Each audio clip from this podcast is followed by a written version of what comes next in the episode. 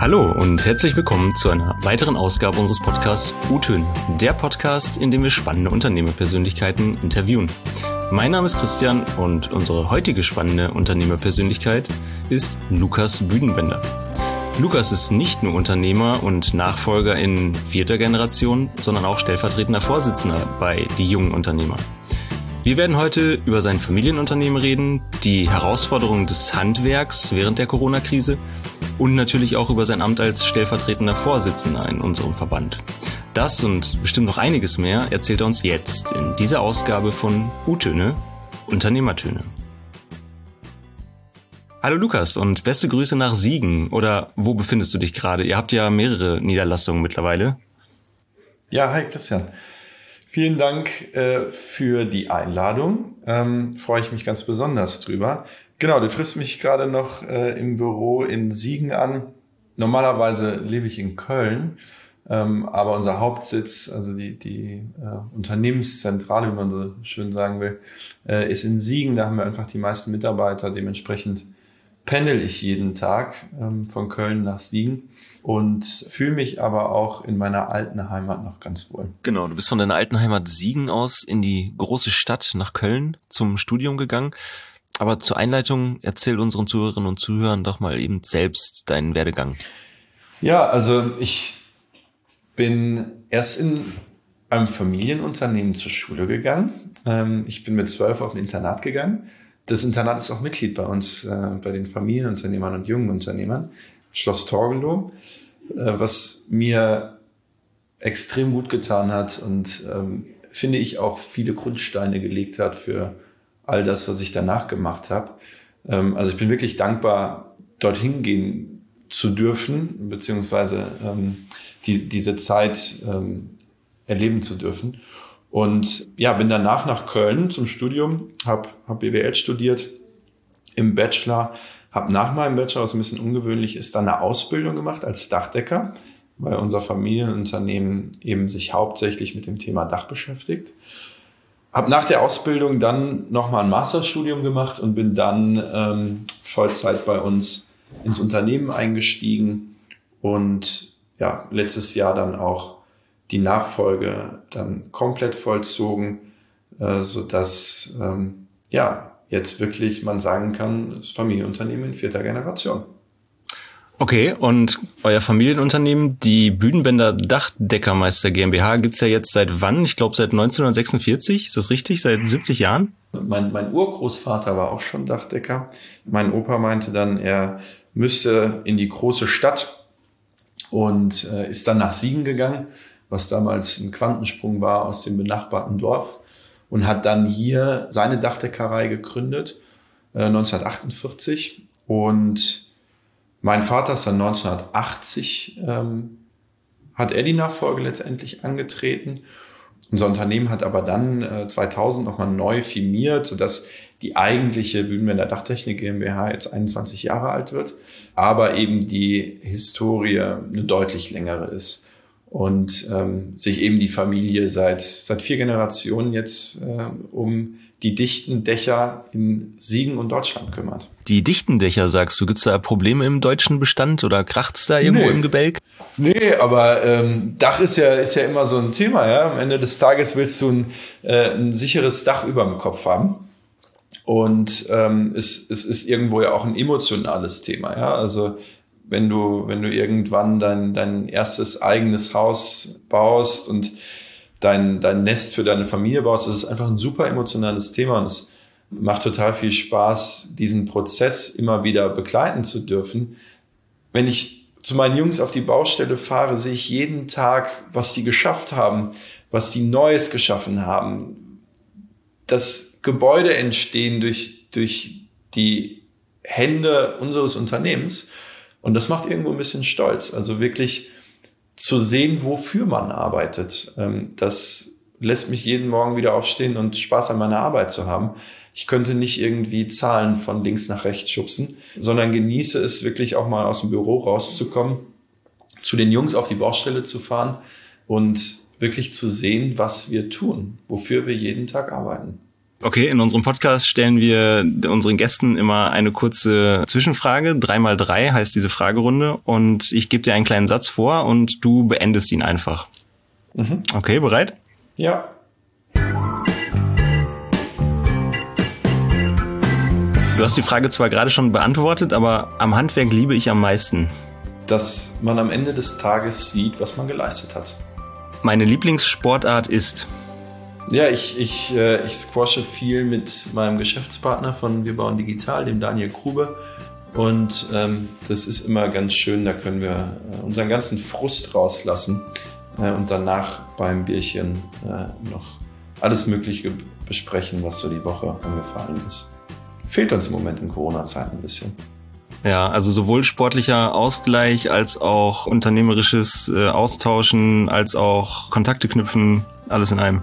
Total. Also ähm, ich bin normalerweise ein Mensch, der nur zum Schlafen zu Hause ist und äh, sonst nur unterwegs. Und ähm, ja, das war schon eine krasse Lebensumstellung. Äh, auf einmal nicht mehr sich ständig mit anderen Leuten zu treffen, mal hier essen zu gehen, mal da auf ein Event zu gehen, äh, Sport zu machen, sondern auf einmal nach der Arbeit nach Hause zu fahren und da zu sitzen und nicht zu wissen, was man mit seiner Zeit anfängt. Dementsprechend habe ich einfach ein bisschen länger gearbeitet. Okay, und noch die letzte Frage. Ich glaube, es ist mein Schicksal, dass ich in der Baubranche gelandet bin. Ähm, ich, also ich verfluche sie und liebe sie zugleich. Aber irgendwie habe ich das Gefühl, dass ich dahin gehöre und dass es mir so viel Spaß macht, zeigt auch, dass das irgendwo richtig ist. Ja, und damit hast du mir schon wieder die perfekte Überleitung für unseren ersten Interview-Blog geliefert. Denn in einer Handwerkerfamilie liegen Hammer und Bohrmaschinen ja wahrscheinlich schon mit in der Wiege. Und wenn du das jetzt als dein Schicksal bezeichnet hast, ähm, liegt es vielleicht daran oder wie war das bei dir in deinen jungen Jahren? Wie bist du zum Handwerken gekommen oder wie bist du dann auch schließlich ins Familienunternehmen gekommen? Hm, also meine Mutter hat immer jahrelang erzählt, ich wäre ein absolutes Baustellenkind. Ähm, meine Eltern haben gerade unser Familienhaus gebaut, als ich zur Welt gekommen bin. Oft wurde ich halt dann in meinem Kinderwagen äh, auf die Baustelle gestellt und ähm, meine Eltern mussten halt Dinge regeln oder Entscheidungen treffen.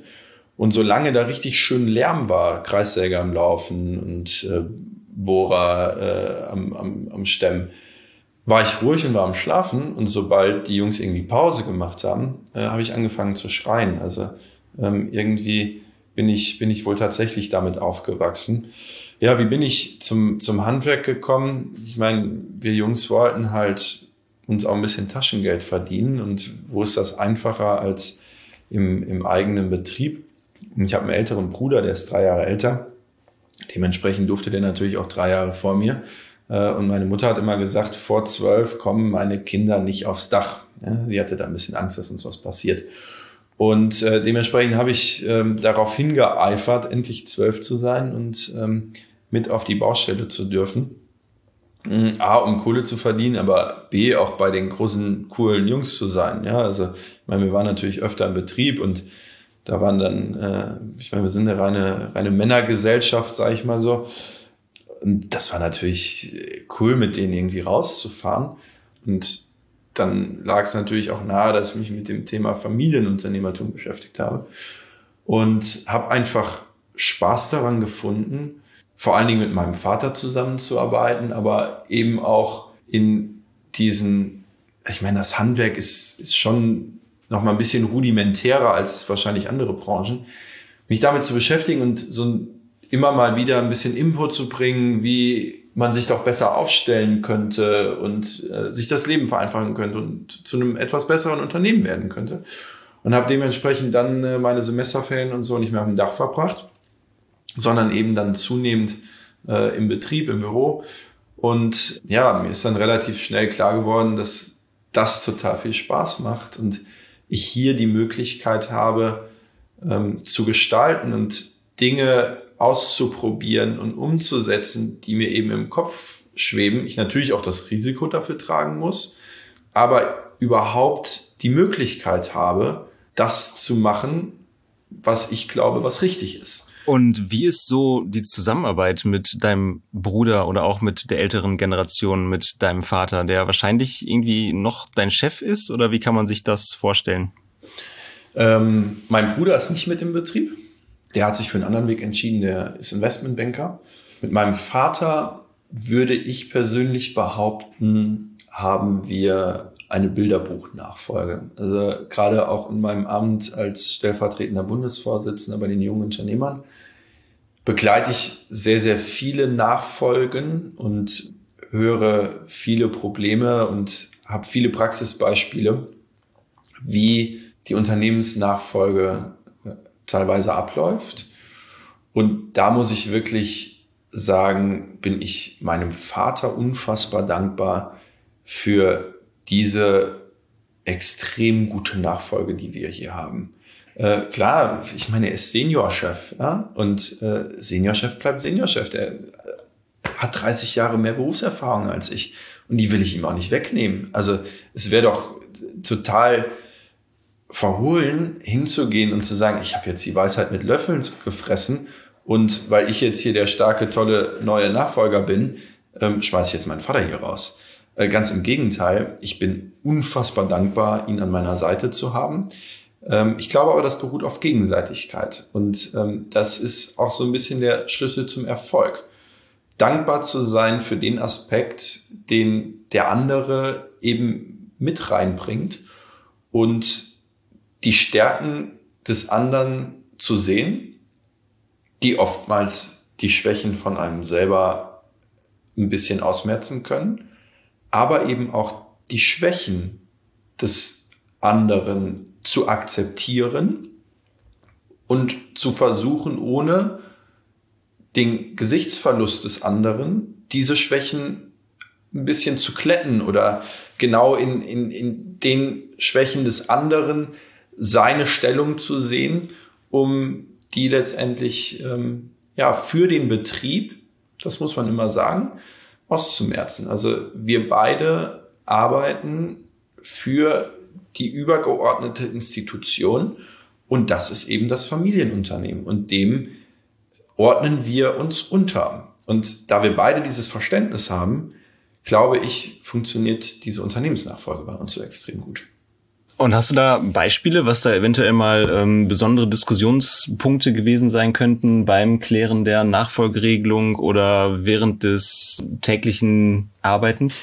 Ich meine, als ich vom, aus dem Studium hier reingekommen bin, hatte ich so aberwitzige Ideen wie, wir machen jetzt das papierlose Büro. Wir digitalisieren hier jetzt alle Prozesse und, und, und. Habe relativ schnell festgestellt, damit laufe ich gegen die Wand. Äh, das Handwerk ist dann doch teilweise noch sehr analog, aber mein Vater hat mich erstmal machen lassen und nicht gesagt, das ist alles Quatsch, was du hier machst und äh, wir haben das jetzt hier schon seit 30 Jahren so gemacht und äh, du brauchst uns jetzt nicht zu erzählen, wie wir arbeiten.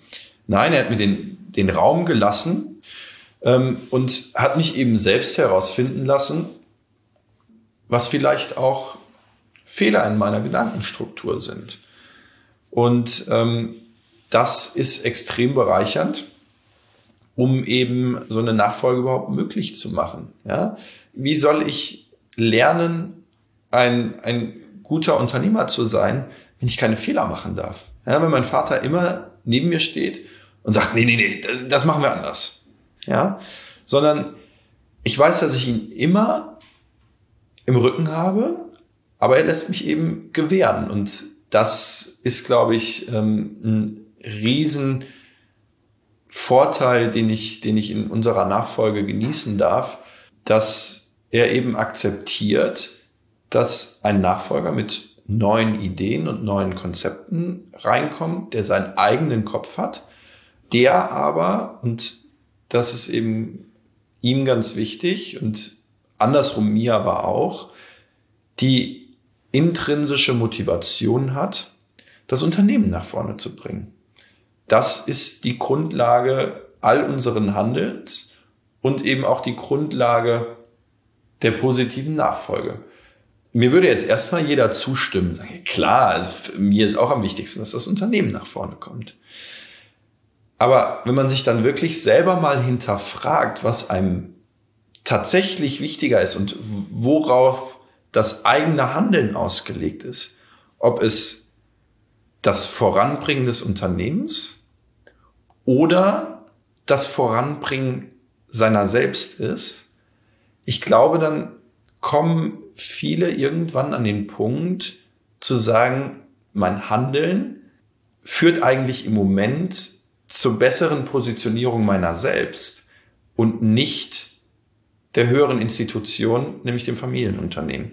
Und das ist, glaube ich, ein ganz, ganz großer Konfliktpunkt in vielen Familienunternehmen. Ähm, Emotionalität und Stärkung der eigenen Stellung. Wenn man Angst hat, der andere hat irgendwie eine bessere oder wichtigere Stellung. Ähm, aber das ist in unserem Fall uns beiden vollkommen egal, weil wir wissen, dass wir zusammen dieses Unternehmen nach vorne bringen wollen. Ja, und äh, dazu gehört ja auch dann eine ganz große Portion ähm, Selbstreflektivität äh, oder Selbstreflexion, die du da ja gerade anscheinend an den Tag legst. Aber hattest du die schon von Anfang an oder war dir das schon immer wichtig, ähm, als du eingestiegen bist, ähm, dich komplett sozusagen dem größeren Ganzen, dem Unternehmen unterzuordnen? Oder was war dir vielleicht eher wichtig, als du eingestiegen bist?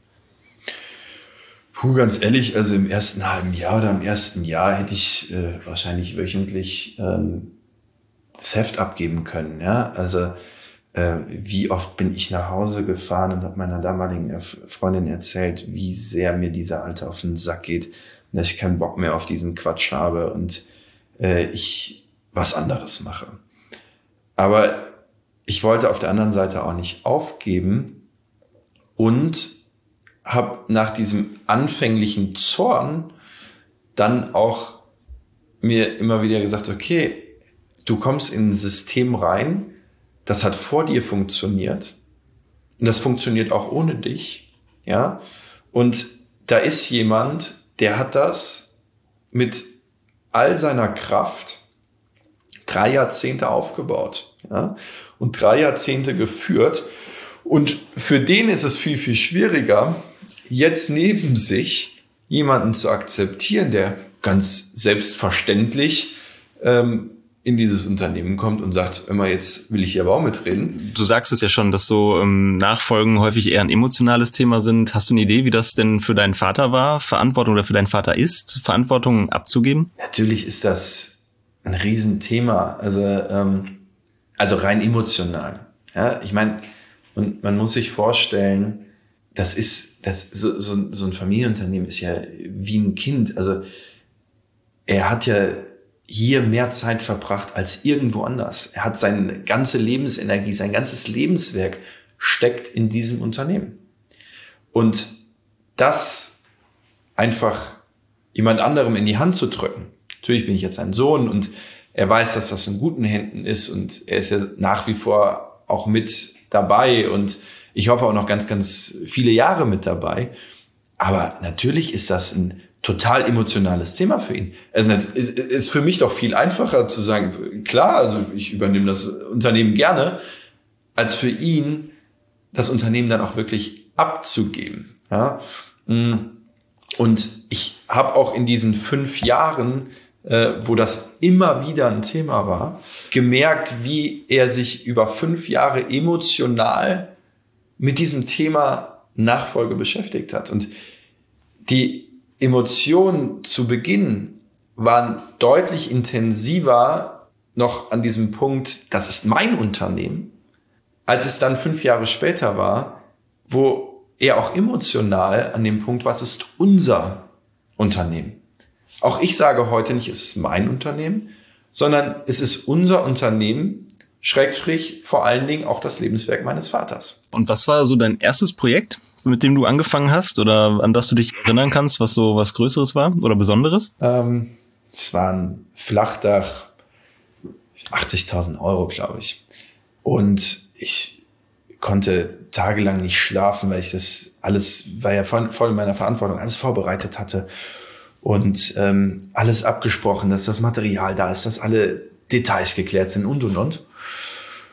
Ja, und dann haben wir da ein bisschen gearbeitet und ähm, habe ich irgendwann zu meinem Vater gesagt, ich sag, Papa, jetzt, keine Ahnung, jetzt haben, haben die Jungs hier schon zwei Wochen gearbeitet, ich müsste doch irgendwie mal eine Teilrechnung schreiben. Ja, weil Handwerker gehen immer in Vorleistung und rechnen dann äh, nach Leistungsstand ab. Und dann sagte er, ja, mach doch. Sag ich, wie, wie soll ich das denn machen? Sagt er, ist doch ganz einfach. Schreibst du eine Pauschale für geliefertes Material, geleistete Arbeit 20.000 Euro. Sag ich, ja gut, woher weiß ich jetzt, dass wir bei 20.000 Euro sind? Sagt er, ist doch ganz einfach. Die Jungs, die haben doch das, das, das und das gemacht. Kannst ja mal nachrechnen, müsste bei 20.000 Euro sein. Ich, natürlich aus dem Studium gewohnt, und, äh, aus Beratung, hier mir eine große Excel-Tapete gebaut und äh, es nachgerechnet und kam tatsächlich irgendwo bei 22.700 Euro raus. Bauchgefühl stimmte also ähm, und habe dann diese Rechnung rausgeschickt. Eine Pauschale für geliefertes Material, geleistete Arbeit 20.000 Euro. Vier, fünf Tage später rief mich der Bauleiter an, so ein richtig alter Haudegen. Sag, Herr Bühnenmänner, wir müssen uns sprechen. Wäre Rechnung gekommen. Ich wieder eine Nacht nicht geschlafen, weil ich dachte, boah, der nimmt mich jetzt vollkommen auseinander. Ich hab dem ja, was soll ich dem erklären? Ja? Dahin gefahren, mich eine halbe Stunde nett mit dem unterhalten, mich mit dem aufs Dach. Guckt er nach links, guckt nach rechts, sagt, ja, 20.000 Euro werden es schon sein. Und das war für mich so ein beeindruckender Moment, weil weder er noch eigentlich ich wussten, sind wir bei 18.000, sind wir bei 20.000, sind wir bei 25.000 Euro. Jetzt ist die Baubranche die größte Assetklasse, die wir haben. Das heißt, da gehen Milliarden jedes Jahr durch. Und rein theoretisch werden auch diese Milliarden freigegeben, ohne dass jemand weiß, ist das berechtigt. Natürlich haben alle viel Berufserfahrung und können das grob abschätzen, aber in der Baubranche wissen wenige tagesaktuell, wochenaktuell, monatsaktuell, wo stehen sie eigentlich? Ja? Viele unserer Kollegen kriegen am Ende des Jahres von ihrem Steuerberater erzählt, was sie für einen Umsatz gemacht haben in dem Jahr. Und das war so ein bisschen der Grundstein zu sagen, das kann nicht sein, ähm, dass gerade Handwerksunternehmen, Schrägstrich die Baubranche, im Blindflug unterwegs ist. Und das hat den Grundstein für Wir bauen digital äh, gelegt, wo wir den Fokus eben darauf setzen, die physischen Daten, die auf der Baustelle erzeugt werden, also ich stelle einen Stein auf den nächsten, ich montiere eine Steckdose, ich baue eine Toilette ein. Das sind alles Datenpunkte, die heutzutage von niemandem digital erfasst werden. Und das ist das Grundkonzept von Wir bauen digital, eben diese physische Wertschöpfung digital abzubilden und vor allen Dingen dem Handwerker zur Verfügung zu stellen, damit er weiß, wie ist eigentlich der Leistungsstand auf all meinen Baustellen, aber dann eben auch anderen Parteien, wie zum Beispiel der Bauleitung, wie einem Bauherren, ähm, diese Daten zur Verfügung zu stellen, weil gerade wenn du jetzt dein Einfamilienhaus baust, das ist die größte Investition, die du in deinem Leben tätigst, aber deswegen kannst du ja nicht aufhören zu arbeiten. Das heißt, dann, wenn die Handwerker bei dir sind, bist du eigentlich währenddessen selber auf der Arbeit.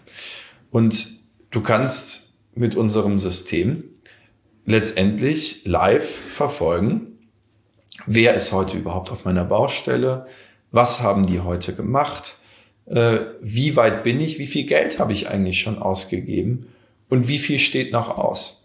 Ähm, all das ähm, bilden wir letztendlich mit, mit Wir bauen digital ab und hoffen damit so ein bisschen Licht ins Dunkle der, der Handwerker und Baubranche zu bringen. Ja, das heißt, äh, du digitalisierst das Handwerk und den Handwerker. Musst du dann nicht vielleicht auch ähm, gewisse, um im Bilde zu bleiben, Mauern einreißen bei manchen Leuten, die ähm, das vielleicht noch nicht gewohnt sind?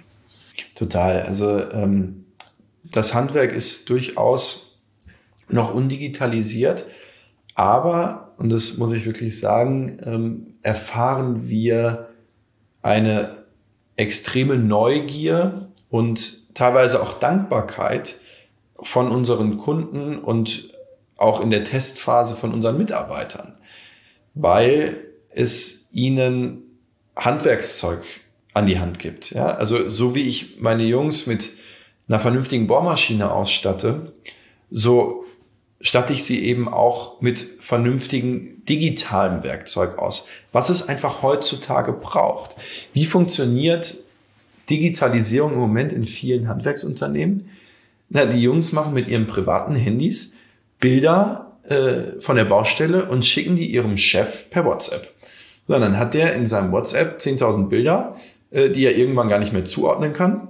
Ja, wenn es dann irgendwann mal zum Schadensfall kommt, nach einem, zwei Jahren, findet kein Mensch diese Bilder wieder. Ja, und wir bieten letztendlich in einer sehr handwerkerfreundlichen App, ähm, wenn ich mich auf einer Baustelle morgens eingeloggt habe, dann werden meine Bilder auch dieser Baustelle zugeordnet. Dann kann ich nicht auf einmal Bilder einer anderen Baustelle zuordnen. Dann sehe ich eben meine, ähm, meine To-Do-Liste für, für dieses Bauvorhaben.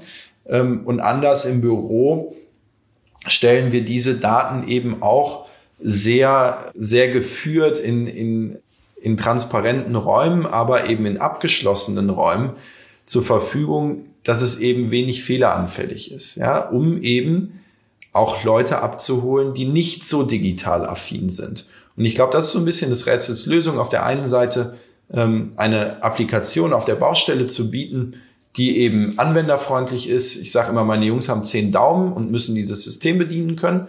Ähm, und auf der anderen Seite aber dem Handwerksunternehmer auch Spaß in der Nutzung dieses Systems zu bieten, indem er eben den Mehrwert für sich sieht. Und in dieser App sind dann auch alle verschiedenen Gewerke miteinander vereint. Das heißt, da ist sowohl der Dachdecker als auch der Elektriker als auch der Maurer, die darauf zugreifen können. Und der Bauherr kann dann auf der Arbeit, auf seiner eigenen Arbeit genau sehen, wer hat heute was gemacht. Genau, also letztendlich auch da wieder in abgeschlossenen Räumen. Ja, also ich will keine Partei überfrachten. Ja, was interessiert den Dachdecker, was der Maurer heute macht? Ja, der ist froh, sich um sein eigenes Gewerk zu kümmern und das vernünftig hinzukriegen. Das Ganze läuft dann letztendlich zentral gesteuert bei dem Architekten oder bei dem Bauleiter zusammen, der dann wiederum sehen kann, wie weit ist der Dachdecker, wie weit ist der Maurer, wie weit ist der Fliesenleger und Elektriker. Waren die heute vor Ort, haben die heute Bilder für mich gemacht und eben in, in der Baubranche haben wir einen roten Faden, das sind Leistungsverzeichnisse. Ja? Ähm, ich erstelle dir, wenn du bei mir äh, ein Angebot für dein Dach haben willst, erstelle ich dir ein Angebot in verschiedenen Positionen. Dieses dieses, diese verschiedenen Positionen bilden am Ende ein Leistungsverzeichnis, eine To-Do-Liste, ein Vertragswerk zwischen dir und mir. Was habe ich dir zu schulden? Wofür bezahlst du Geld? Und dieses Leistungsverzeichnis nutzen wir im Moment als einziger und erster in der gesamten Branche, arbeiten das digital auf und stellen es eben den Handwerkern auf der Baustelle, ich sag mal, mundgerecht zur Verfügung, so dass die ihren Arbeitszettel, ihre To-Do-Liste immer dabei haben, immer nachgucken können, was haben wir hier eigentlich zu machen? Muss ich hier fünf Steckdosen oder nur drei Steckdosen anbringen? Wird die Wand rot oder weiß? Und können dann abhaken, was habe ich heute getan? Das wiederum löst natürlich Fortschritt äh, aus, das löst viele anderen da andere Daten aus.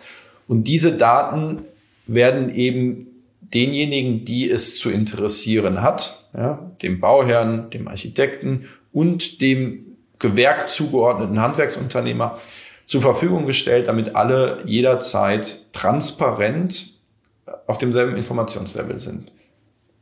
Ja, dann kommen wir doch mit dieser schönen Win-Win-Win-Situation zu unserer nächsten 3x3 Fragerunde, welche dann auch den ersten Interviewteil abschließt, äh, in dem wir über dich, Lukas Büdenbender und dein Unternehmen gesprochen haben und welche dann sogleich auch den nächsten Interviewblock einleiten würde, in dem es dann darum geht, über dein politisches Engagement zu sprechen, über den Verband und natürlich in diesen Zeiten immer noch auch über die Auswirkungen von Corona und jetzt natürlich im Speziellen in Bezug aufs Handwerk. Hast du Lust? Bist du bereit? Gerne.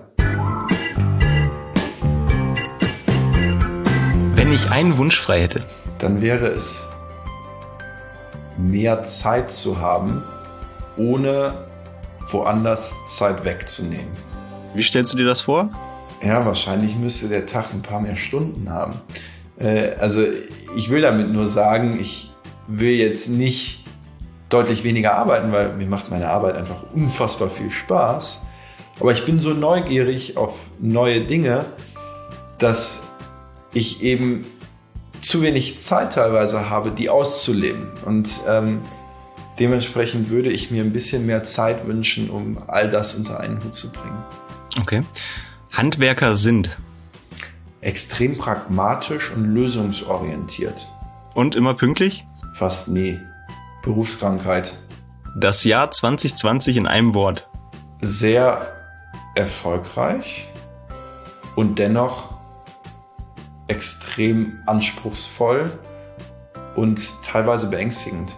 Ja, das waren jetzt drei Wörter, aber ich glaube zu wissen, worauf du mit anspruchsvoll und beängstigend hinaus willst und womit wir dann auch schon bei unserem nächsten Interviewblock wären. Damit sprichst du auf die Gesamtsituation mit der Corona-Krise an, oder? Ja, auch. Okay, was, was noch? Ja, letztendlich hatten wir schon viele, viele systemische Fehler, ähm, was diverse Unternehmen anging, was, ähm, was diverse Branchen anging, was auch das Bank- und Geldwesen anging, die letztendlich durch Corona jetzt befeuert worden sind und ähm, wo jetzt viele diesen Vorwand des Viruses nutzen, um eben die Krankheiten, die sie in ihrem System schon hatten, ähm, darüber abzuwickeln. Ja, das ist das, das endet am Ende des Tages in Stellenabbau, in Unternehmensschließungen und, und, und, die aber letztendlich schon viel, viel früher begründet waren. Und Corona jetzt das Vehikel war, das es beschleunigt hat oder dazu geführt hat, dass die Leute sich unter diesem Schutzmantel getraut haben, die notwendigen ähm, Konsequenzen zu ziehen. Mhm. Wie hat äh, euch denn die Corona-Krise getroffen? Also dich persönlich als auch unternehmerisch? Natürlich am Anfang wahrscheinlich wie viele ähm, ängstlich. Also aufgrund dessen, dass man nicht wusste, was passiert hier jetzt.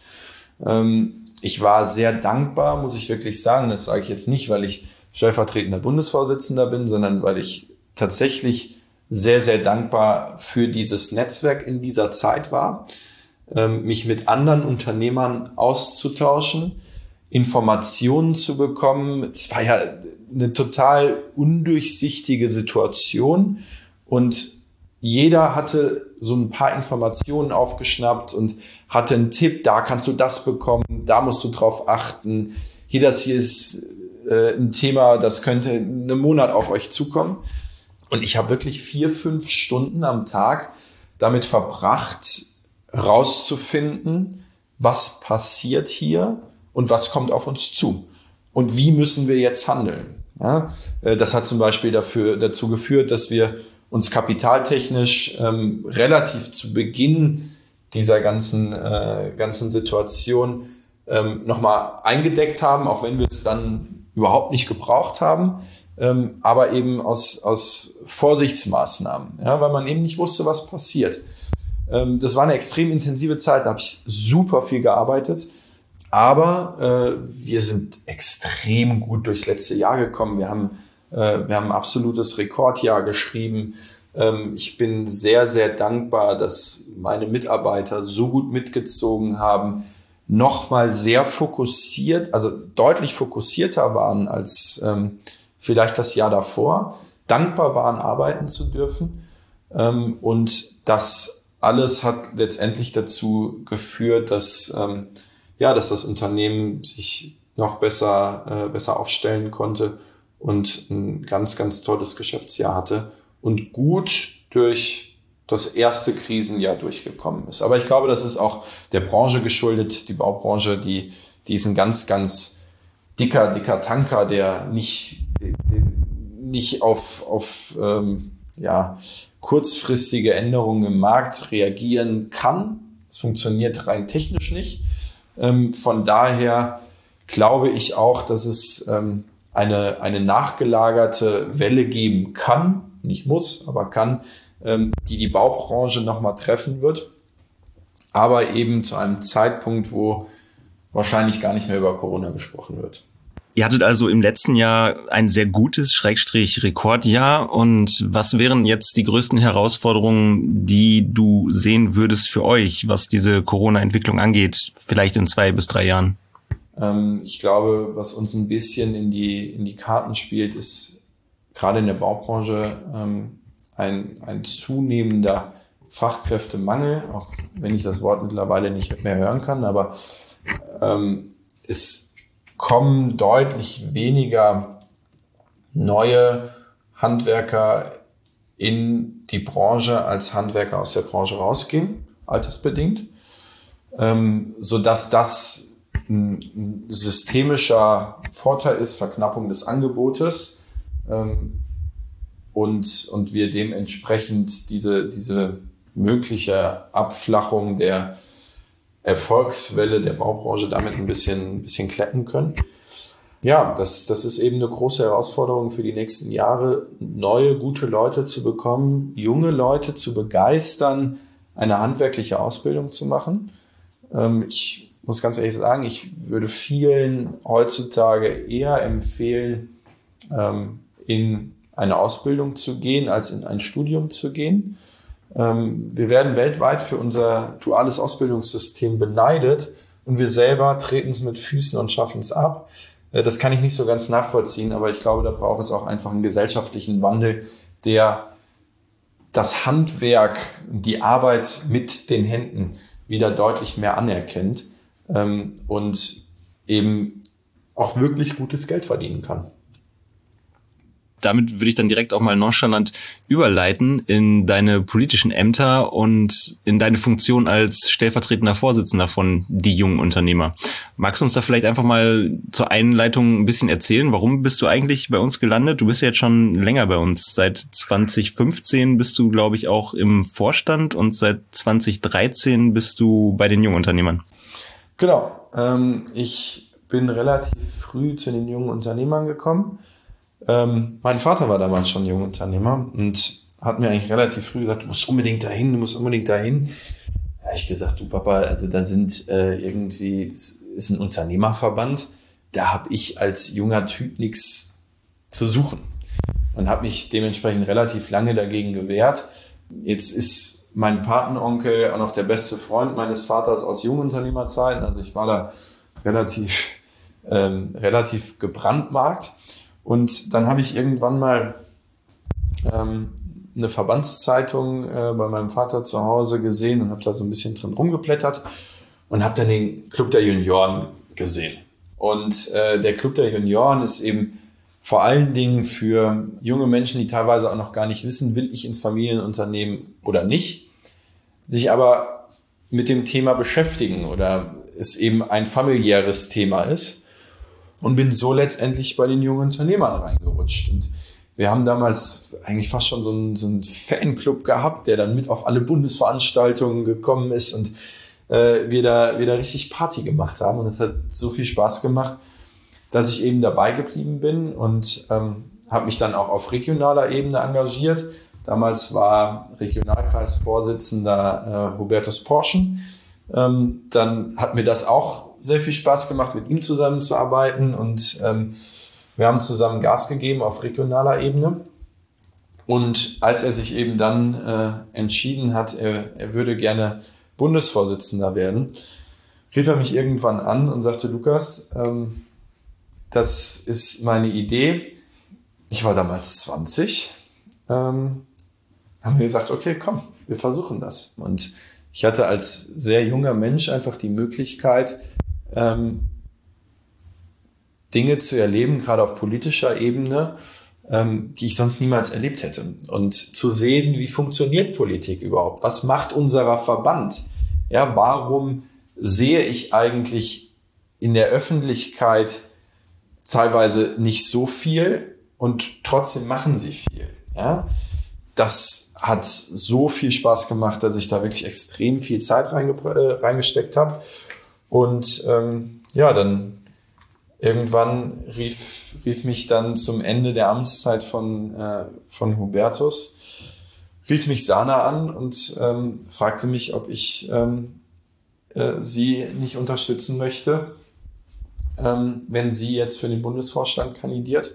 Und ähm, ja, da habe ich mich extrem gefreut und geschmeichelt gefühlt. Bin dann ähm, mit Sana letztendlich als, als derjenige, der eben die dieses, dieses Bundesgeschäft schon ein bisschen kannte, ähm, dann in, in die nächste äh, Wahl gegangen und in den nächsten Bundesvorstand.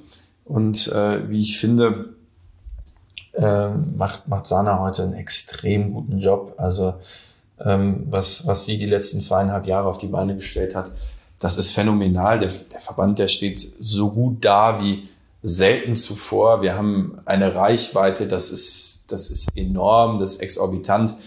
Ich würde sagen, wir sind die einzige Institution für junge Leute, also Leute unter 40, die tatsächlich gehört wird.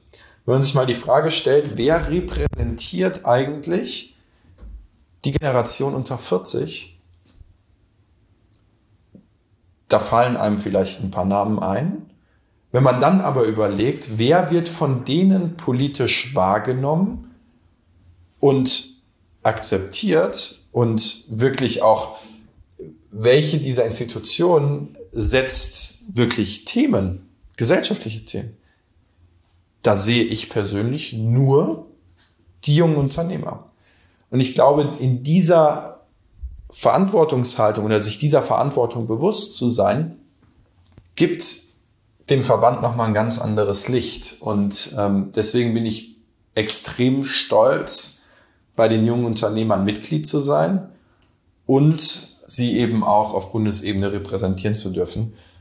Und wenn diese ganze Nummer mit der äh, mit, mit dem Coronavirus dann irgendwann mal vorbei ist, freue ich mich auch als Verantwortlicher für unsere Veranstaltungen wieder ganz, ganz tolle, großartige Partys zu organisieren, wo wir uns allen, alle in den Armen liegen können und äh, ja, eine tolle Zeit zusammen verbringen können wir sind jetzt eher digitaler aufgestellt. Die Veranstaltungen finden digitaler statt. Kannst du unseren Zuhörerinnen und Zuhörern vielleicht da nochmal was zu erzählen?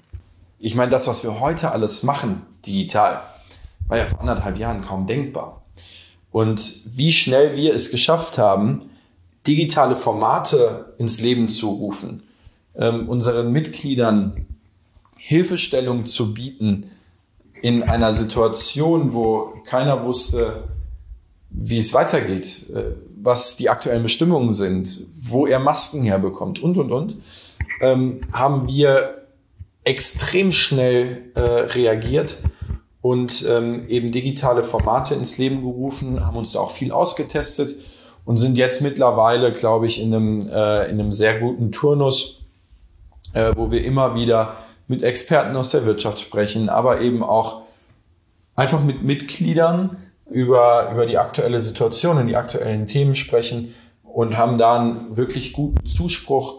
Äh, und ich freue mich, dass wir so von Bundesebene aus unseren Mitgliedern eben ein Angebot ähm, bieten können und der Verband wächst und ähm, wir, wir freuen uns, glaube ich, einer zunehmenden Mitgliederzufriedenheit und äh, als Ressortverantwortlicher für die Veranstaltung haben wir auch schon extrem geile Konzepte in der äh, Schublade, die wir am liebsten direkt umsetzen würden. Aber dafür brauchen wir noch ein paar mehr Lockerungen und ich bin mir sicher, dass wir dann auch wieder, äh, und ich glaube, davon lebt dieser Verband, ähm, physische Veranstaltungen ähm, anbieten können, wo wir uns austauschen können, wo wir ähm, in den Dialog treten können, wo wir uns wiedersehen und ganz, ganz viel tolle Zeit zusammen verbringen können. Ja, ich glaube, da freuen wir uns alle drauf, nicht nur im Verband, sondern die gesamte Bevölkerung. Aber speziell in unserem Verband ist es natürlich schon wichtig, dass man sich halt auch vor Ort und persönlich trifft und dass da der Austausch stattfindet.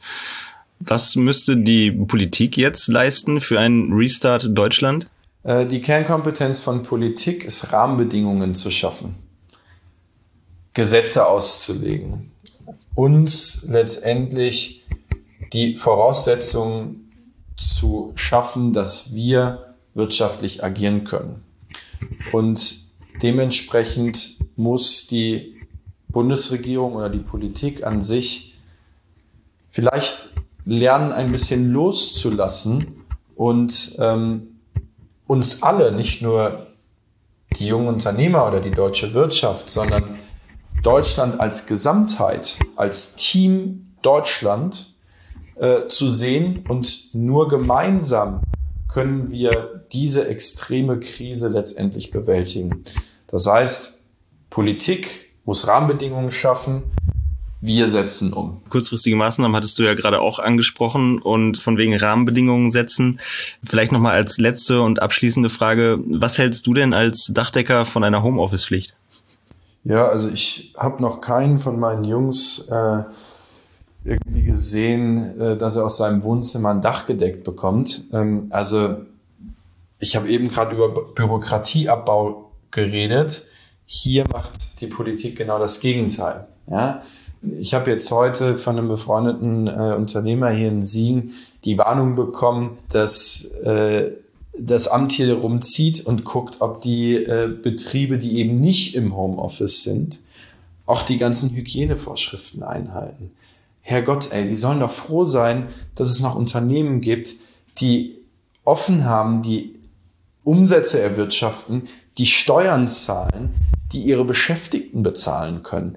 Ja, aber dann sind die jetzt hier wieder unterwegs, um zu gucken, welchem Betrieb sie die nächste Strafe auferlegen können. Es kann doch nicht sein, wir sind in einer extremen Krisensituation, ja? Die Hütte brennt.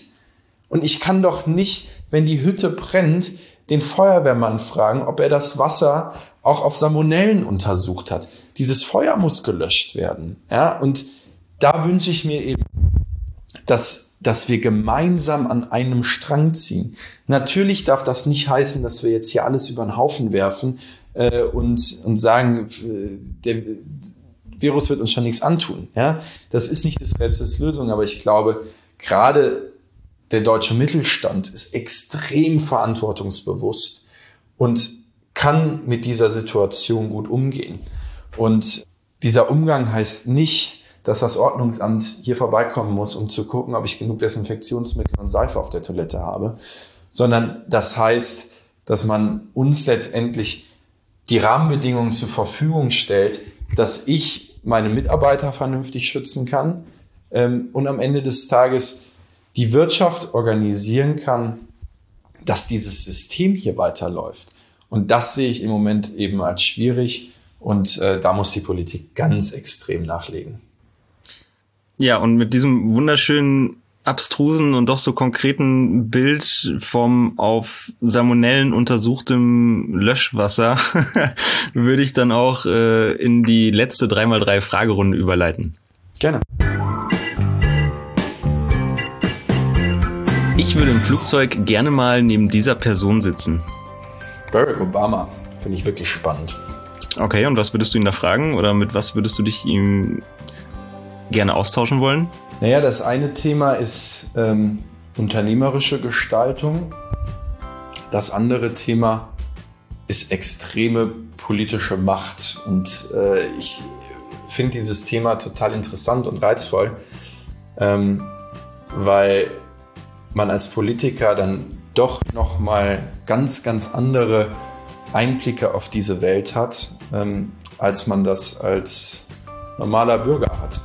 Und äh, gerade als ehemaliger US-Präsident und ähm, jetzt wollte ich nicht unbedingt neben Donald Trump sitzen, ähm, aber als, als jemand wie Barack Obama, der wirklich ähm, versucht hat, auch, auch viele Themen zu verändern, ähm, fände ich es spannend, seinen Einblick ähm, auf diese Welt und auf dieses Gesamtsystem zu sehen, ähm, weil ich glaube, dass so einer das nochmal deutlich besser einordnen kann als unser eins. Auf dem Bau gefällt mir am meisten. Das Tun. Anzupacken, umzusetzen und nicht noch 10.000 Schleifen zu drehen, sondern am Ende des Tages zuzusehen, dass ein Bau steht ähm, und äh, nicht das letzte Haar in der Suppe zu suchen. Und unsere letzte Frage. Jungen Unternehmern empfehle ich. Sich zu engagieren, und dieses Netzwerk und dieses System, was uns zur Verfügung steht, zu nutzen. Wir haben wirklich eine extreme Verantwortung, der wir uns bewusst sein sollten und die wir ausfüllen sollten. Und ich hoffe, dass die jungen Unternehmer in den nächsten Jahren genauso gut geführt und gehört werden, wie es aktuell der Fall ist. Und ähm, ja, ich, ich persönlich freue mich sogar noch mein 20-jähriges Jubiläum äh, dann irgendwann bei den jungen Unternehmern feiern zu dürfen.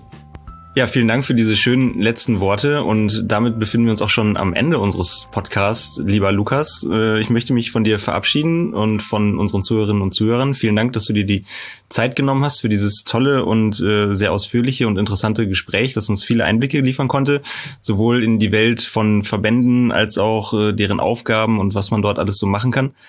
Ich wünsche dir alles Gute für die Zukunft und ich würde mich sehr freuen, wenn wir uns bald mal auf einer Veranstaltung wiedersehen und äh, dann machen wir ein kleines Video. Vielen lieben Dank und äh, ich verspreche, dass unsere erste Veranstaltung äh, dann auch eine richtig, richtig gute Party wird. Ja, ich bin gespannt und ich hoffe, dass es nicht erst bei deinem 20-jährigen Jubiläum soweit sein wird. Bis dahin, ähm, mach's gut, lieber Lukas. Vielen Dank nochmal und an alle unsere Zuhörerinnen und Zuhörer. Vielen Dank fürs Zuhören und bis zum nächsten Mal. Tschüss. Danke dir. Ciao.